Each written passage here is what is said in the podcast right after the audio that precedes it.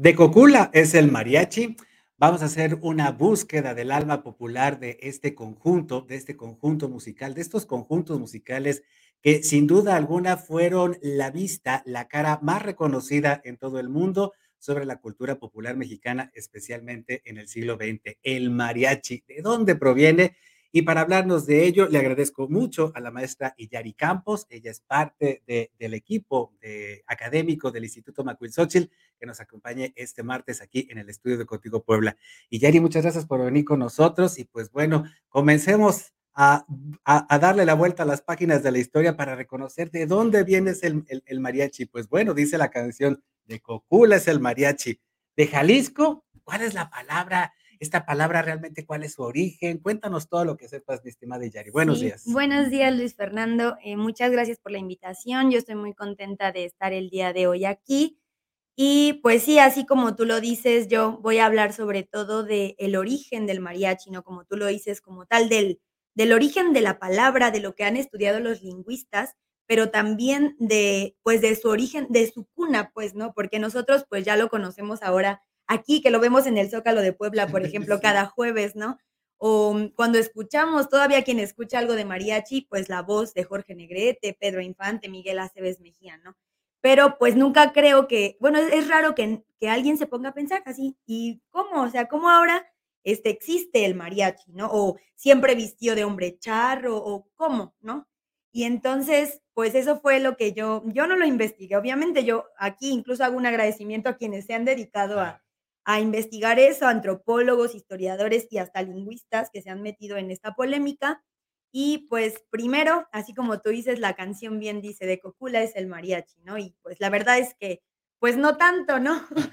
o sea, en realidad, de origen así, el mariachi, si es del occidente de México, em, los primeros indicios del mariachi, los primeros documentos no se encontraron en Cocula, ¿no?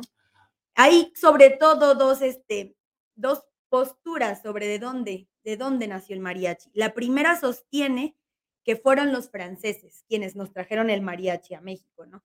En primer lugar, el mariachi sí no es resultado de, de los indios, se podría decir, o del México prehispánico, ¿no? Sino que es resultado del mestizaje, del mestizaje ya incluso con los instrumentos que contiene el mariachi, el guitarrón, la vihuela, esos instrumentos de cuerda, pues fueron los europeos quienes nos los dejaron aquí en México, ¿no? Y entonces pues dicen, no, pues los franceses fueron quienes trajeron el mariachi, ok. Lo cierto es que sobre esta postura no existe un documento bien, bien. Hay uno, pero es mucho más, este, más cercano a la actualidad que los, que otros, pues, que otros que están más antiguitos. Y este sí nos dice, ¿no? Que el mariachi, pues, tocaba en el matrimonio. Así, en el matrimonio, en, en el evento como matrimonio. En las bodas. En las bodas, así es. Ah, ah, mira, eso es muy interesante porque eh, regularmente, bueno, ya nos explicarás tú mejor, y, este, pero regularmente se sabe que esta palabra de mariachi podría ser una castellanización de la palabra mariage eh, o, o, marriage en inglés, que es prácticamente lo mismo en inglés y en francés, mariage, que es matrimonio o, boda o, este, matrimonio prácticamente, ¿no? Y este, de ahí pues habría venido la, la, ¿cómo se llama? Pues la transformación de la palabra en una expresión pues más, más mexicana, ¿no? Un mariachi, un, un, un mariachi, el que toca en las bodas, que sin duda alguna, como bien dices, pues todos los instrumentos son de origen europeo. No hay nada de las culturas indígenas en el mariachi, es completamente europeo. Así es. Sí, esa es una postura, pero así como tú dices, unos dicen, viene de mariage, del francés, pero otros que han estudiado todavía más a profundidad, más lo más antiguo, que se han metido a estudiar documentos más antiguos, encontraron documentos en Michoacán, en, bueno, todavía más atrás en Nayarit, que es el primer documento que se encontró ah, a mediados del siglo XIX, donde se ocupa la palabra mariachi, pero no para referirse al conjunto de músicos, sino más bien a un evento que, bueno, incluso la gente pues salía a, emborracharse así, porque incluso así lo dicen las investigaciones, ¿no? Este, bañados en bebidas alcohólicas, bailando, cantando, y era el pueblo pues quien lo festejaba así, frente a las iglesias incluso. Incluso se dio mm, un caso donde un cura se quejó por escrito así de que no, es que pues están aquí frente al templo de, de Dios festejando, haciendo sus fiestas, ¿no? Así, un caso. Y ah, mira qué interesante, porque entonces eh, eh, el evento, el evento popular, la fiesta popular, el festejo, que pues era un gran fiestón con, con, con, este, con sus, con sus este, alipuses, entre, entre, otros, este, entre otras bebidas embriagantes que pues ponían a la gente a bailar, pero a final de cuentas era el conjunto musical, el mariachi, el que, digámoslo así, pues e, e, era la, la, la, la excusa, la excusa precisa para hacer esta fiesta. Si el mariachi estaba allí e iba a tocar, entonces había fiesta. Fíjate cómo el nombre de la agrupación, a final de cuentas, ya llevaba, ya llevaba esta connotación de festividad, de que nos vamos a juntar para festejar con la música del mariachi.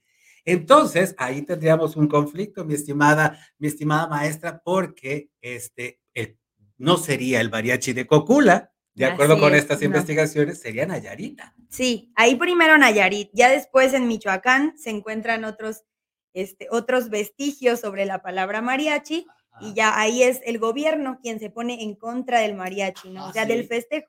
O sea, dicen, no, no pueden hacer esto, lo que hacen es propagar enfermedades, ¿no? O sea, por todo el despapalle que se armaba ahí, no, pues que ahora ya de ahí salieron enfermedades, incluso de transmisión sexual, o sea, muchas enfermedades. Pues es que el pues es que el pachango pues también incitaba el amor. sí, así es. Sí, y entonces, pues ya con todos estos documentos encontrados, se sabe que el mariachi nació del pueblo, directamente del pueblo, de la convivencia del pueblo, ¿no? Y que los curas, el gobierno y hasta, pues la élite, porque la élite lo despreciaba, ¿eh? O sea, la élite lo veía como así vulgar, así de, bueno, pues estos que ni se vengan a acercar aquí porque ni músicos son, ¿no? Así interesante lo que nos estás contando, Yeri, porque a final de cuentas, la gran mayoría, eh, bueno, la gran mayoría de nosotros quienes nacimos en el siglo XX y sin duda quienes nacieron en el siglo XXI también, tienen conceptualizado el mariachi como la música más representativa de México, ¿no? Si en algún momento en el mundo nos van a, nos van a conceptualizar y hasta cierto punto hasta encasillar, pues nos van a poner un, un sombrero de mariachi, nos van a poner a cantar el rey, etcétera, etcétera, etcétera.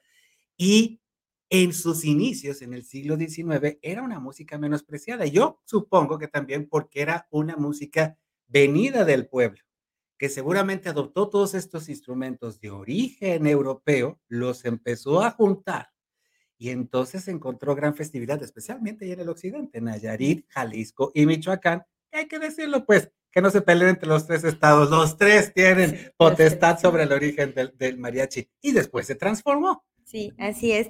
Sí, incluso no existe un documento que diga de aquí, de aquí, de aquí, así exactamente, ¿no? Sino que son así, restos en cada estado, pero sí, y cada uno tenía su estilo. Eso es lo característico de cada estado, ¿no? Fue primero uno quien incluyó, por ejemplo, la trompeta, fue otro que tenía el violón, que era como, ah, como más o menos como el guitarrón, pues, como el tololoche, pero lo tocaban con arco. Ah, y después se retira el arco, lo tocan con las manos, así, y ya después cambia al guitarrón. O sea, fue toda una evolución pero como decíamos, ahí lo principal es que nació del pueblo, ¿no? Sí. Ya después, pues ya a principios del siglo XX, eh, porque incluso tenía este, prohibido tocar en las plazuelas, ¿no? O sea, el mariachi, no, córranlo de ahí, no, o sea, se ve feo, quítenlo, así. Y entonces fue hasta Lázaro Cárdenas el que dice, vamos a darles permiso, ¿no? O sea, ya déjenlos que toquen. Ya, bueno, un poquitito antes con todo este movimiento que hubo por la revolución, se empiezan a dispersar los músicos y entonces hay quienes pues los empiezan a contratar, ¿no? Y entonces, no, pues vean, a los de allá les fue bien tocando en, en, los restaurantes, no sé, no en las cantinas, porque para esto pues el mariachi vivía pues un poco como ahora, ¿no? Porque la verdad es que así se ve, ¿no? Uno va a comer, uno va a pasear, no sé, a la Ciudad de México y en cualquier lado tú ves un mariachi tocando, pidiendo monedas, ¿no? Y así fue desde Así fue desde el inicio. Eso es lo interesante, ¿no? O sea, porque no lo, no lo pensamos así. Ahora tenemos como una figura, a pesar de que existe esa parte del mariachi, existe también la otra parte del mariachi, pues este, súper elevado, súper, incluso que cobra muy caro, ¿no? Oye, entonces después con los gobiernos por revolucionarios, especialmente con el gran famoso Tata Cárdenas, Lázaro Cárdenas, hubo, digamos, mayor permisividad del gobierno a estos festejos, por lo menos Sí. a que los mariachis juntaran gente e hicieran todo este alboroto del que ya nos contabas. Y y ya no hubo persecución ni de la iglesia, ni del gobierno, y a tal grado, mi estimada maestra, pues, que llegaron al cine, ¿no? Y, pues, de ahí el gran boom del mariachi en el siglo Sí. XX, ¿no? Esto tuvo, pues, cierta condición, porque, como decíamos, pues, la élite, pues, no los quería, ¿no? El mariachi no portaba uniforme, se vestían con su ropa usual, que eran guaraches, calzón de manta pantalón de manta, camisa, chamarra, sombrero de de, este, palma, así. Ese era, pues, se podría decir su uniforme, pero en realidad era su ropa usual, ¿no? Ya para este paso del que hablas, este, cuando, pues, la élite se da cuenta de lo que podía dejarle la música del mariachi, sobre todo, pues, el dinero, no solamente el gusto que después se adquiere, pues, ellos dicen: "Okey, sí pueden entrar, este, a la élite, pueden pasar a tocar aquí en nuestros eventos, pero para esto tienen que vestirse mejor", ¿no? Y entonces así es. Incluso no fue posible para todos desde un principio, ¿no? Pues, para quienes sí, para quienes vivían todavía en las pulquerías buscando algunos pesos en las cantinas, pues, al principio, pues, siguieron con su con su trajecito de manta, obviamente, pero ya después, este, conforme va avanzando, pues, ya el mariachi, el el traje de charro se vuelve un símbolo, ¿no? De mariachi, aunque los hombres charros dijeron: "Bueno, pero, ¿por qué estos músicos se van a vestir como yo? Si yo soy quien monta", ¿no? Así, o sea, igual ellos también se pusieron, eh, sus moños y dijeron: "No, yo no me voy a vestir como ese musiquillo". Pues, es que prácticamente a a adoptaron la vestimenta de los charros, de quienes están en el jaripeo, ¿no? sí. De que, pues, muchos de ellos, la gran mayoría, pues, ricos ganaderos, ricos terratenientes, que, pues, veían su traje con mucho orgullo, e incluso seguramente les generaba cierto estatus social, Sí. Y, pues, ver a los musiquillos vestidos igual, pues, seguramente no les gustaba. Pero cambió completamente la visión, eh, sin duda alguna, ya con la con los grandes medios de comunicación, porque el mariachi se convirtió incluso en el ejemplo del hombre mexicano, ¿no? Del fuerte, valiente y formal, como lo cantaba Jorge Negrete, o algo así, más o menos lo tarareo, que se convirtió bueno, ya no le quedó a otras, ni a los grandes terratenientes, ni al gobierno, ni a la propia iglesia, decirle no al mariachi, ya no tenían manera. No. Bueno, incluso por eso decía que la vestimenta era Sí. algo eso les daba, pues, ya otra imagen, y entonces dijeron: "Pues sí", y es ahí donde tú dices que viene la época de cine de oro ya después, y entonces ya es totalmente de renombre el mariachi, ¿no? Y principalmente, pues, quien despuntó fue el Mariachi Vargas, primero, ¿no? Así. Y ya, y entonces así es, los, eh, los mariachis que más sobresalían primero, pues, fueron los de Cocula, y entonces de ahí, pues, ya De Cocula tomaron es el mariachi. de Tecal, así es, ¿no? Ajá. Ya de ahí toman Esperón y Cortázar, de en su canción de Cocula, pues ya, que de Cocula es el mariachi. No, y es que es que además hay que hay que recordarlo, durante el siglo XX, grandes compositores, grandes letristas le entraron a la música de mariachi. Sin duda alguna, como bien decías, y y, este, hubo también un gran interés por parte, pues, de de los que manejaban el poder económico en este país, porque encontraron un mercado, encontraron es. hicieron una industria cinematográfica y del disco grabado a partir de la música de mariachi, y generaron grandes artistas mexicanos para todo el mundo de habla hispana, Latinoamérica y Europa incluida, con artistas mexicanos cantando mariachi. Este, Jorge Negrete, Pedro Infante, y me puedo seguir con una lista larguísima que nos fue dejando, especialmente la segunda mitad del siglo XX. Pero fíjate nada más, los inicios en los inicios era música mal vista por los poderes, por la iglesia, por el gobierno y por los ricos. Y ahora es indispensable.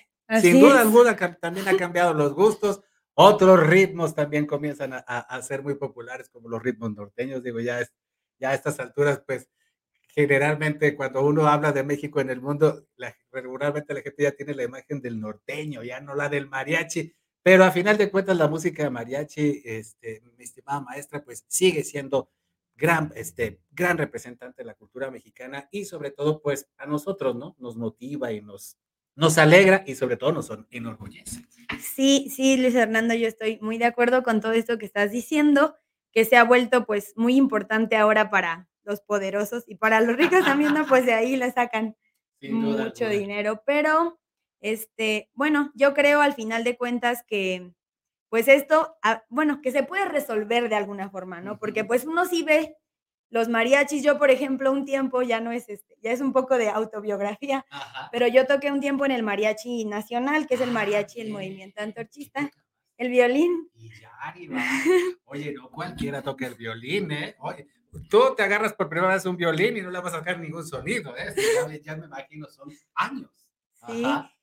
Y pues ahí el movimiento antorchista pues ayuda en ese, en, en, el encaminarnos a que, eh, al sentido que le debemos dar a la música, ¿no? Ya no tanto de, pues, este, estar, este, pues vendiendo la música y pues sobre todo, este, ya después uno analiza y dice, la verdad es que el mariachi pues debería poder, este, desempeñarse y sin tantos baches, pues, ¿no? Sin tantos baches de estar pidiendo dinero y así, o sea, ser más libre.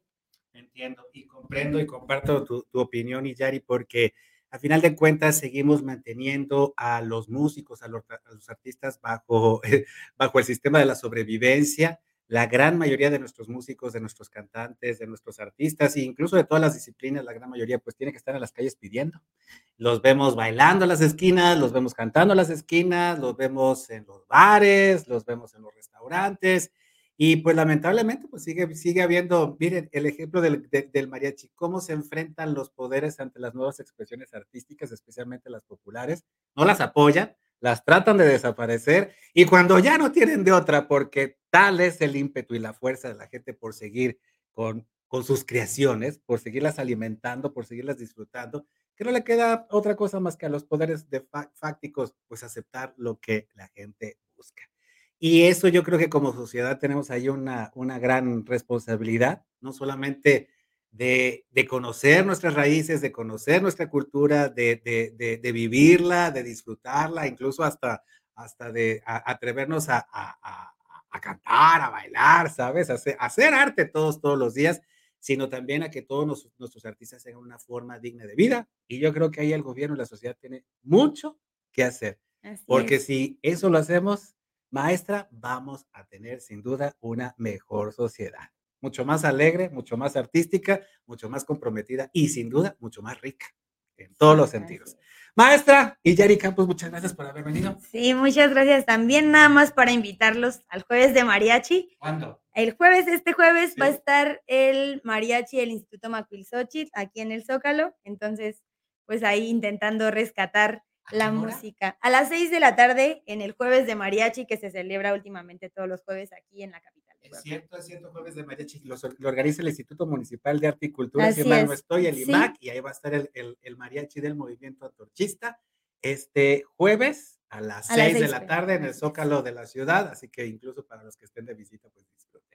Pásenlo bien. Muchas gracias, maestra. Igualmente, Luis Fernando, muchas gracias. Y gracias a todas y todos ustedes por habernos acompañado en YouTube, en Facebook, en Twitter. Están nuestros canales también en Daily Motion. Ya no es Twitter, ya es X. Tanto en X como en Daily Motion, ahí nos encuentran. También www.contigopuebla.mx, nuestro portal informativo en todas las plataformas de podcast, en Instagram, en TikTok y en Trends. Gustavo Barretos en la producción, Luis Fernando Soto. Hasta la próxima. Síguenos en Facebook y en Twitter. Estamos contigo, Puebla.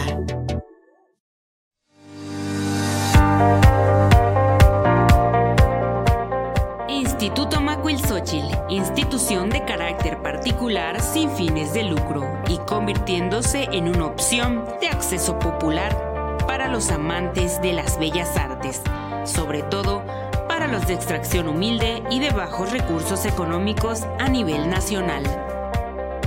Filosofía institución con excelencia académica que proporciona a nuestros alumnos competencias, saberes y más allá del proceso cognitivo, al favorecer la formación de individuos críticos, conscientes de su entorno sociohistórico, político, económico y cultural expresado en una obra estética. Licenciatura en Danza Folclórica Mexicana como coreógrafo es capaz de admitir competencias y habilidades técnicas que caracterizan los estilos y particularidades en las que se manifiestan las danzas y bailes de nuestro folclore nacional, permitiendo así su rescate, difusión y conservación ante los procesos de transculturación global. Licenciatura en Expresión Artística tiene una formación integral contenida de valores, aptitudes, habilidades, competencias, conocimientos y lenguajes artísticos en el curso de la licenciatura. Tiene los fundamentos necesarios para desempeñarse como un director musical, director de escena, coreógrafo, artista plástico o intérprete de una o más disciplinas artísticas. Perfil artístico.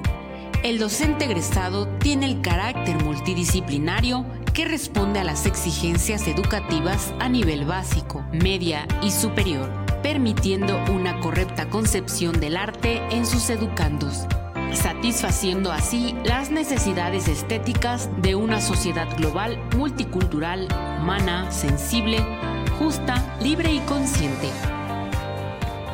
Informes Calle 2 Oriente, número 2603, Colonia Santa Bárbara, Puebla. Teléfono 2215 2533 11. Instituto Macuilxóchitl. Ven y conócenos.